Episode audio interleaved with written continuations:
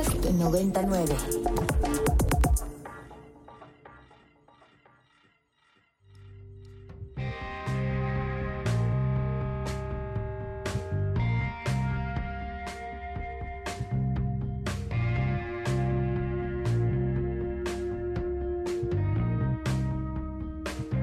Desde el estudio B de Ibero 90.9, esto es Control de Cambios, una producción de Ibero 90.9 y la revista Nexos. Mi nombre es Valeria Villalobos Guizar. El Tratado de Libre Comercio de América del Norte, mejor conocido como Telecán, dejó una huella indeleble en la vida cotidiana de los mexicanos y de nuestros vecinos del norte. La apertura de las fronteras al comercio para garantizar el flujo eficiente de bienes y servicios de un país a otro dejó de lado un delicadísimo asunto el libre tránsito de personas. Desde la implementación del Telecán, la frontera entre Estados Unidos y México ha experimentado una transformación importante en lo que respecta a las exigencias de control migratorio y a la violencia. Estas tensiones se reflejan en la pérdida de hábitats naturales, cambio en la vida silvestre y alteraciones en las vidas cotidianas de las comunidades fronterizas. La transformación de la frontera en los 30 años que van desde el inicio del TLC también es evidente en la continua expansión de las instalaciones policiales estadounidenses, que a pesar de cuestionamientos sobre su eficacia, continúan multiplicándose. La migración sin visados y el contrabando persisten sin importar el tamaño de los puntos de control, desafiando la noción de una frontera cerrada que solo se revela como una fantasía. Caroline Tracy, doctora en geografía por la Universidad de California, Berkeley, se concentra en la paradoja que vivimos a partir del Telecán cómo reconciliar el control, de control fronterizo, con el libre, de libre comercio. ¿Qué es el punto de control fronterizo interior que está ubicado en la carretera interestatal I-19 en el desierto de Arizona?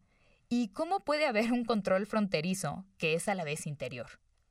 Los puntos de control fronterizos interiores son una red de retenes que están en la zona fronteriza de Estados Unidos, sobre todo por el suroeste del país, y en Texas y en California, en Arizona. Según las autoridades del Departamento de Seguridad Nacional, son importantes para atrapar contrabando como migrantes que han pasado por la frontera sin ser detectados. O sea, son como otra capa de seguridad que tiene esa agencia. Pues en cuanto a pueden ser al mismo tiempo fronterizos y interiores, está basado en, en una decisión que tomó la Suprema Corte de Estados Unidos, que se decidió que la frontera es ancha. La frontera no solo es la línea en sí, sino es una zona que rodea todo el país e incluso de cómo empieza a la línea territorial de Estados Unidos, incluye toda la parte costera, o sea, todas las ciudades de costeras como Los Ángeles o Nueva York o Boston son dentro de la zona fronteriza según las autoridades, pero donde se siente más es aquí donde yo vivo, en Arizona y en Texas, en el suroeste del país, porque aquí hay más presencia de, de las autoridades de migración. ¿Y esta idea de establecer retenes migratorios en el interior del territorio es algo novedoso o cuándo empezó?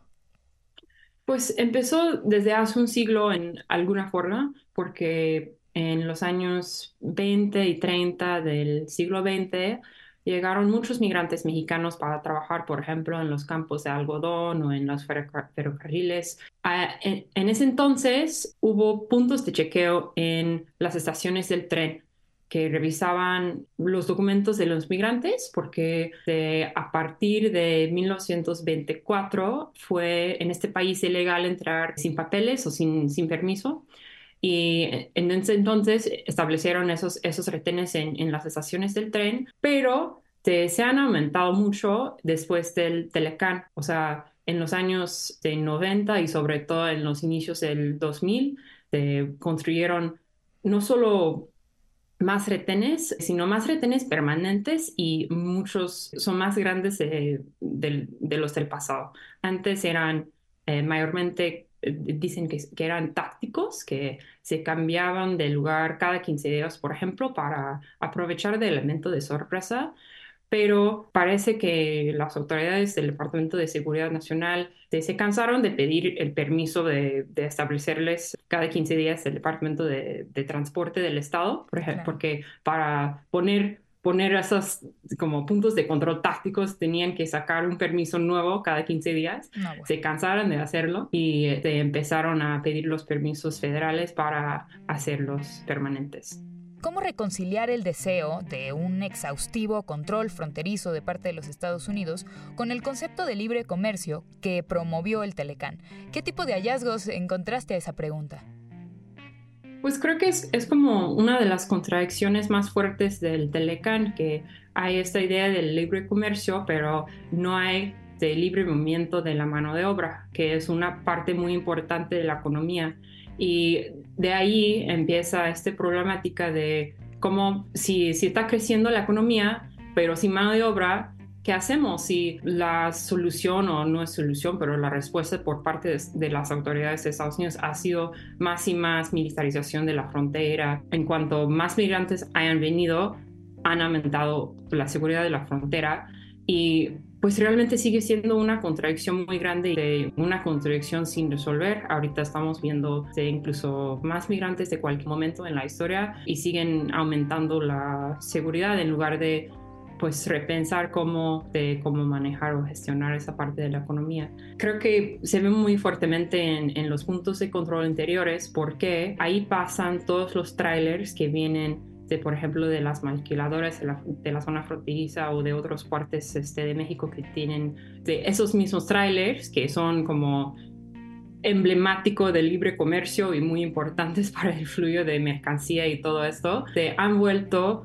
vehículos de, de contrabando. Hemos visto varios casos de decenas de migrantes fallecidos dentro de trailers y entonces yo creo que pues sí, en fin, es una contradicción sin resolverse. Sí, claro, los puntos de control fronterizo interior terminan siendo una metáfora perfecta como de esa contradicción. Y me gustaría que me contaras más puntualmente cuál es la historia detrás de la fallida construcción del punto de control fronterizo interior de la I-19.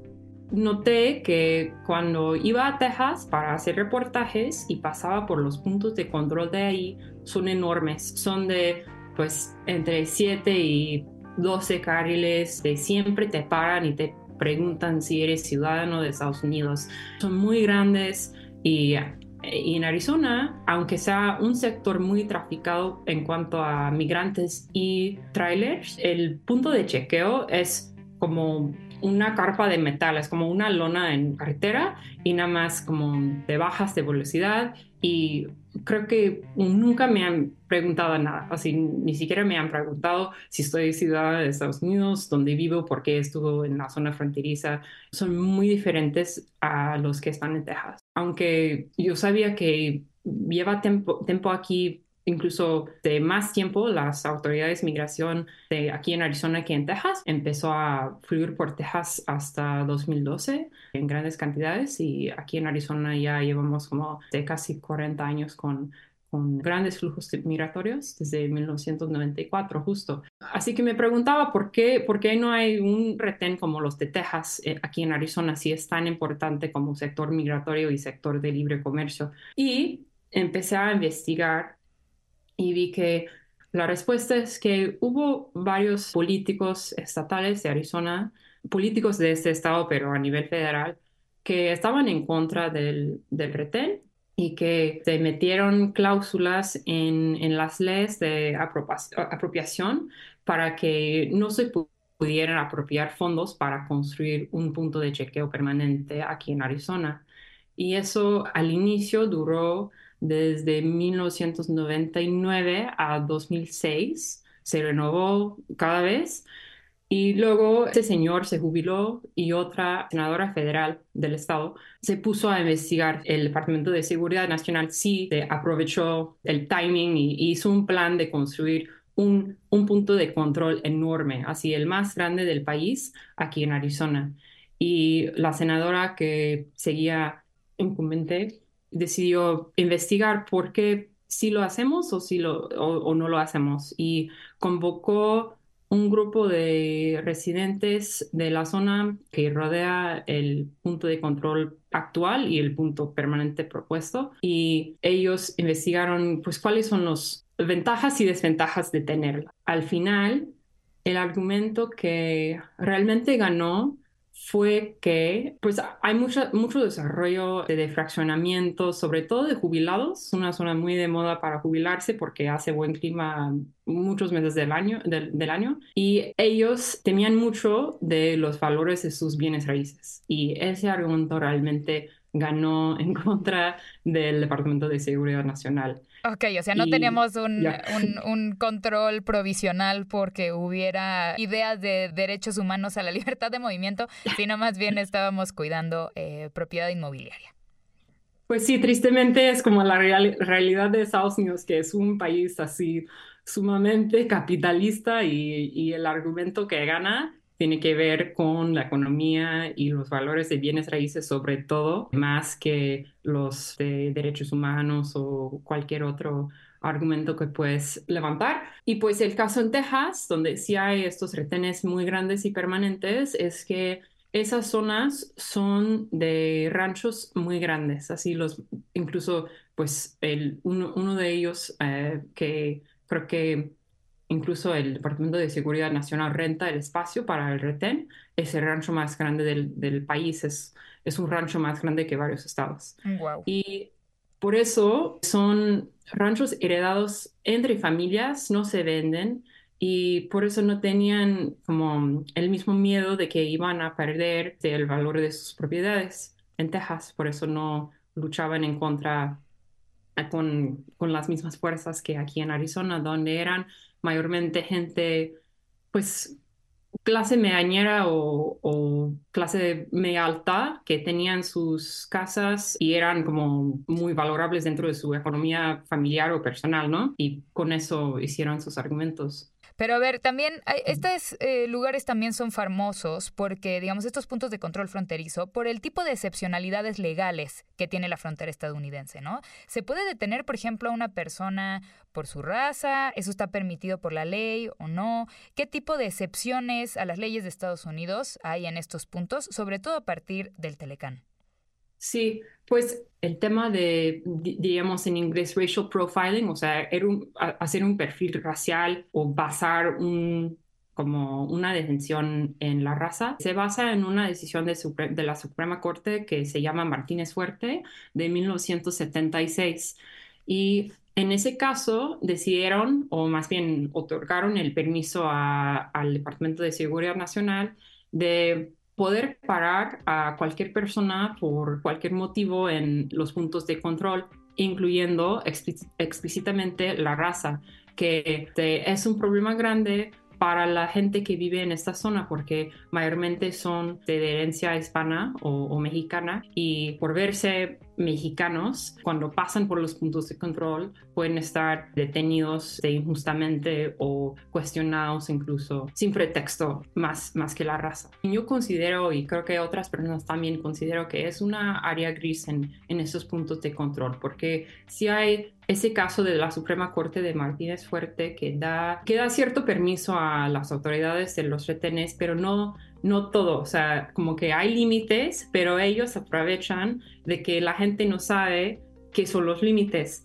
Así que yo creo que hay como mucha incidencia por parte de organizaciones como el ACLU, que es la Unión de Libertades Civiles de Estados Unidos, para que la gente conozca sus derechos cuando pasan por los puntos de control, sobre todo la gente de herencia mexicana o la gente hispanohablante, porque son las más vulnerables a detenciones y cuestionamiento. ¿Es posible saber el grado de eficacia de estos puntos de control? O sea, ¿pueden justificarse desde su efectividad? Pues sí, es, es todo un tema porque para realmente tener estadísticas de si están funcionando o no, tendrías que saber cuántos migrantes están pasando por el desierto no detectados y evidentemente no tienen esos datos.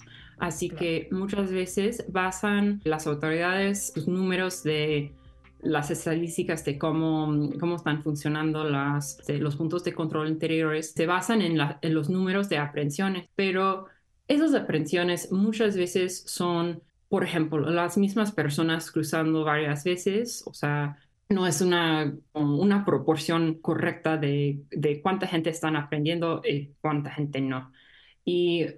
En 2009, la senadora que al final negó la construcción del, del, punto de control interior en Arizona metió una cláusula en la ley de apropiaciones de ese año diciendo que para otorgar el permiso de construirlo aquí tendrían que hacer una evaluación de, de qué tan efectivos son los existentes. Algo pues medio chistoso, medio triste, es que cuando el Departamento de Seguridad Nacional entregó sus estadísticas, los que estaban evaluando los retenes descubrieron que hubo muchas fallas en sus números. Por ejemplo, en un caso contaron todas las aprehensiones que llevaban a cabo en un radio de cinco millas del retén, que no o sea, no es información sobre la, la retén en sí, más bien es, es, información sobre la zona, así que tuvieron que descartar esas estadísticas. Y luego otro sector, creo que fue aquí en Tucson, el sector de Tucson, negó entregar las estadísticas por, porque ellos dijeron que sería información útil para polleros o los, los mm. guías de migrantes. Por seguridad. Ah, sí, así que hay muchas, mucha información que creo que no realmente recolectan, pero luego justifican no tener la información o, no otorgarla al público por cuestiones de seguridad nacional y por no querer dar, darles información a los eh, guías. Ay, eso me suena muy conocido de este lado de la frontera. me imagino. Caroline Tracy, doctora en geografía por la Universidad de California, Berkeley, su primer libro, Salt Lakes, será publicado en 2026 bajo el sello de la editorial Norton. Pueden consultar lo que ha escrito en la revista en www.nexos.com.mx, diagonal control de cambios.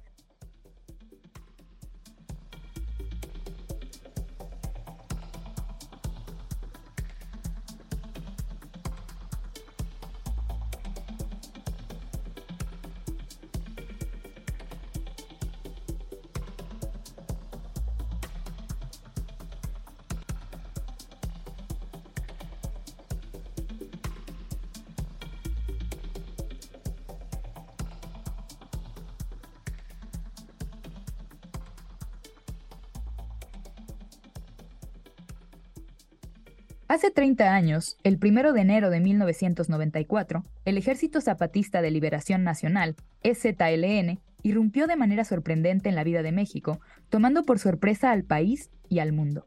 Miles de indígenas, que se habían organizado en silencio durante una década, mostraron su disposición a morir y a matar en nombre de un ideal. Pero ¿cuál era ese ideal? ¿Quiénes y por qué estaban luchando? ¿Encabezaban una rebelión indígena o soñaban más bien con una revolución socialista? Estas preguntas, que han sido formuladas y reformuladas con insistencia desde hace tres décadas, encuentran hoy varias respuestas. Y para ahondar en ellas, me acompaña Carlos Tello Díaz, historiador y escritor. Carlos, ¿cómo recuerdas haber escuchado por primera vez la noticia del levantamiento en Chiapas?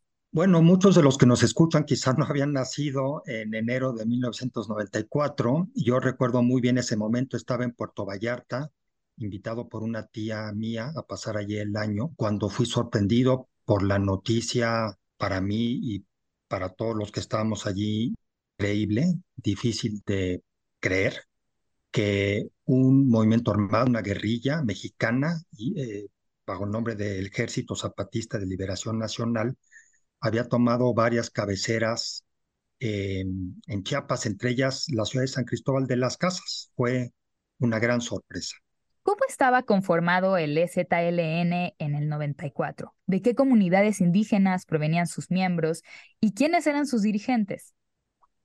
Bueno, yo muy pronto me obsesioné con el tema, puse de lado lo que estaba haciendo y fui a platicar con Héctor Aguilar Camín y acordamos que dedicaría mi tiempo a investigar la rebelión para publicar el resultado de la investigación en Nexos y en Calle Arena y así, pocas semanas después, en febrero del 94, me fui a Chiapas y empecé a descubrir lo que había ocurrido. Era una guerrilla fundada por una organización político-militar llamada Fuerzas de Liberación Nacional, creada en, agosto de 1969 en Monterrey eh, y que había fundado el STLN en noviembre de 1983 en Chiapas, en la selva lacandona, con el propósito de detonar la insurgencia revolucionaria en México. Sus dirigentes eran no indígenas, Marcos, el más famoso de ellos.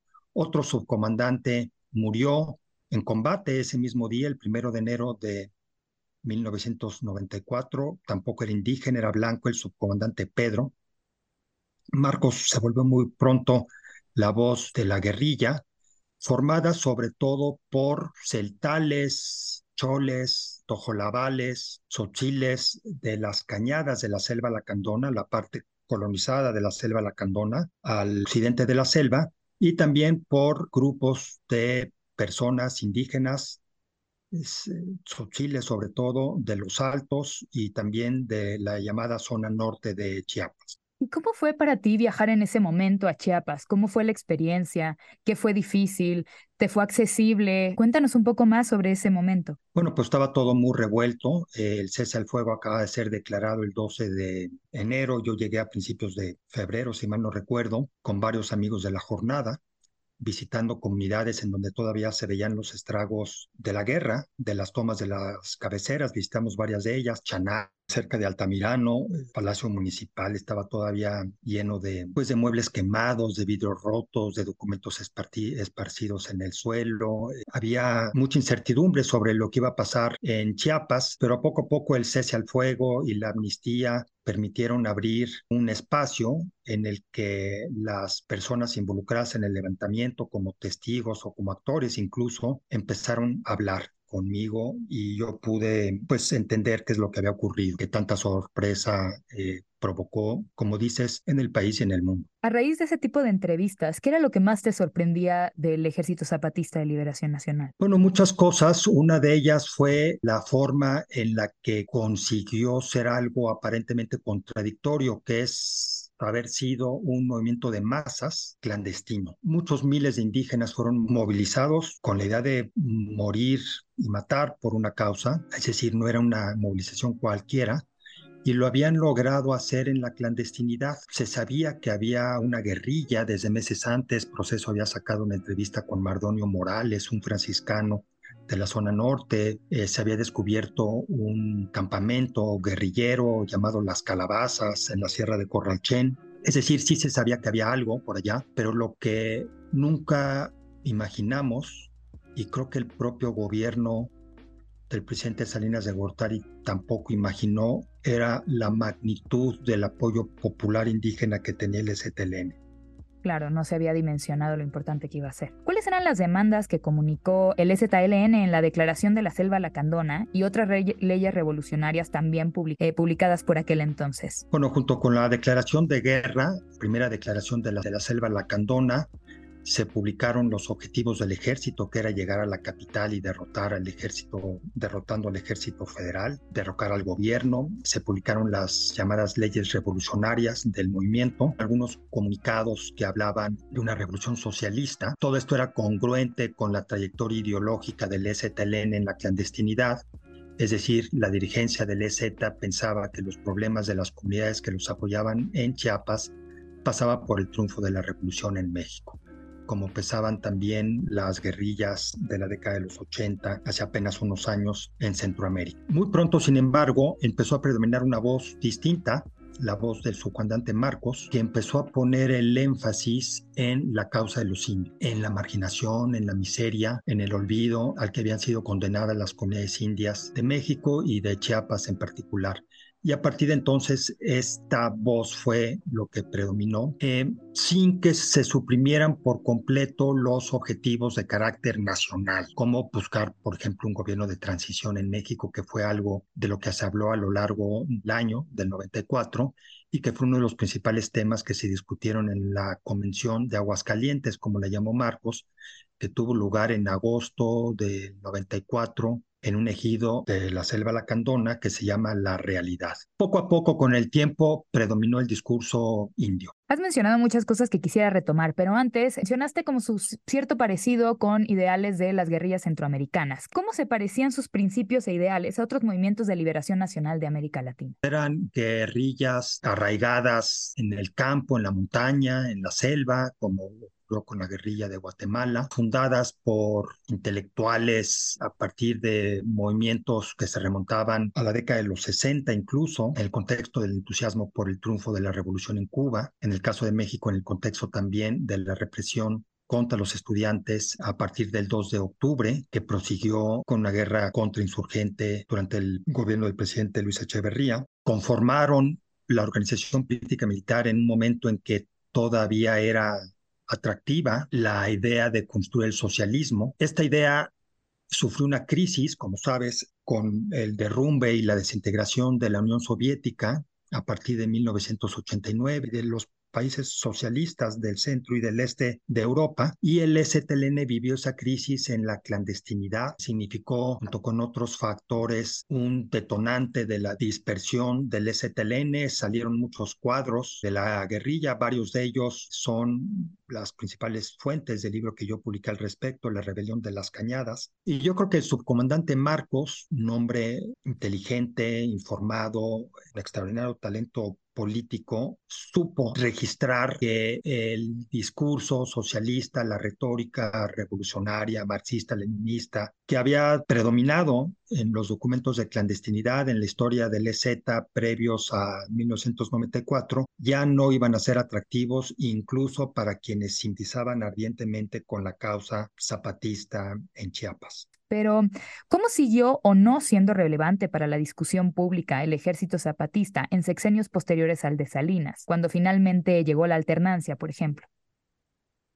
Bueno, pues el STLN se convirtió en un actor político muy relevante a lo largo de la segunda mitad de la década de los 90. Grandes personalidades de Europa incluso llegaban hasta la selva lacandona a ver al subcomandante Marcos, eh, el director de cine Oliver Stone, viuda del presidente Mitterrand, el premio Nobel eh, José Saramago. Pero a partir de la alternancia, a partir del triunfo de Vicente Fox en 2000 con la Marcha de la Paz que organizó el STLN a través de varios estados para concluir en la Ciudad de México, me parece a mí el STLN se empezó a desinflar empezó a perder relevancia en el eh, debate público, que la recuperaba un poco en las coyunturas electorales que se sucedieron en 2006, en la elección durante la que tuvo una relación muy ríspida con el entonces candidato del PRD, Andrés Manuel López Obrador, luego en, en 12, en 18 prácticamente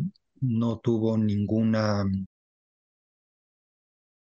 Ahora, hace un momento mencionabas eh, la relación entre el EZLN y Andrés Manuel López Obrador. ¿Cómo ha sido históricamente esta relación con el ahora presidente y su grupo? Ha sido siempre mala. En los años de clandestinidad anteriores al 94, la relación del EZLN con la izquierda democrática, representada por el, el PRD, por los movimientos que confluyeron más tarde en el PRD, fue siempre tensa, mala tenían dos proyectos distintos que se disputaban una misma base social, pero uno era un proyecto revolucionario, armado, clandestino, y el otro no. Cuando estalla la rebelión y todo el mundo fascinamos por esta rebelión, Cuauhtémoc Cárdenas, Obrador fueron a la selva Lacandona a ver a Marcos, que los regañó. Eh, la relación, hasta donde yo sé, nunca se compuso. Marcos y el EZ atacaron la candidatura de López Obrador en 2006 y en diciembre de 2018, cuando toma posesión como presidente Andrés Manuel López Obrador, el EZLN anuncia que no celebra el triunfo, que es ilusorio en su opinión y que están en concreto en contra de la creación de la Guardia Nacional a partir del Ejército Federal a quien el EZLN le había declarado la guerra, una declaración que nunca se ha eh, levantado, y en contra también del tren Maya en concreto, que iba a pasar pues, por, partes de la selva del sureste y, e iba a afectar intereses de las comunidades indígenas mayas del sureste de México. Así es que la relación nunca fue buena. Una de las razones, por ejemplo, por la cual la guerrilla del Che fracasó en Bolivia fue porque el Partido Comunista Boliviano no aceptó la lucha armada, como no la aceptaron los partidos comunistas en el resto de América Latina porque seguían una línea distinta impuesta por Moscú, ¿no? De manera que esta tensión y este choque entre la izquierda revolucionaria armada y la izquierda más institucional representada por el Partido Comunista históricamente nunca fue buena en América Latina.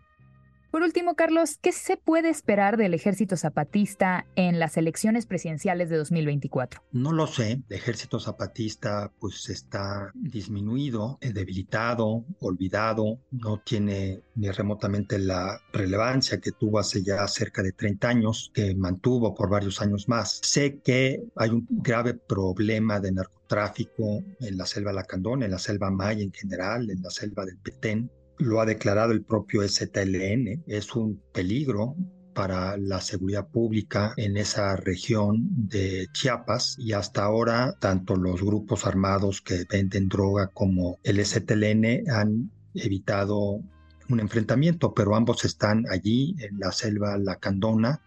Ese es uno de los focos rojos que este gobierno y el que será electo en las elecciones del verano del año que viene tendrán que resolver.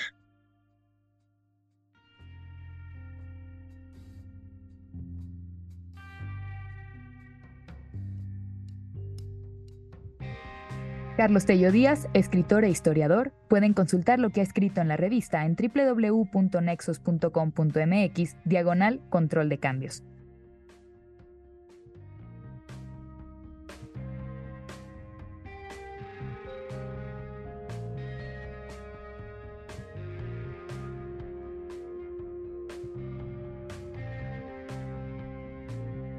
Muchas gracias por escuchar Control de Cambios, una producción de Ibero 90.9 y la revista Nexos.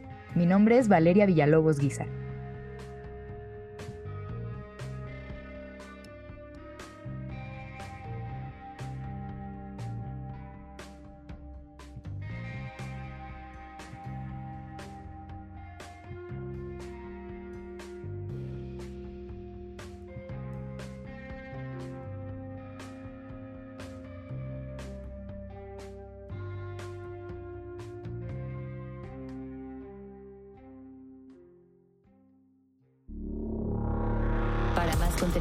Este, descarga nuestra aplicación disponible para Android y iOS o visita ibero909.fm.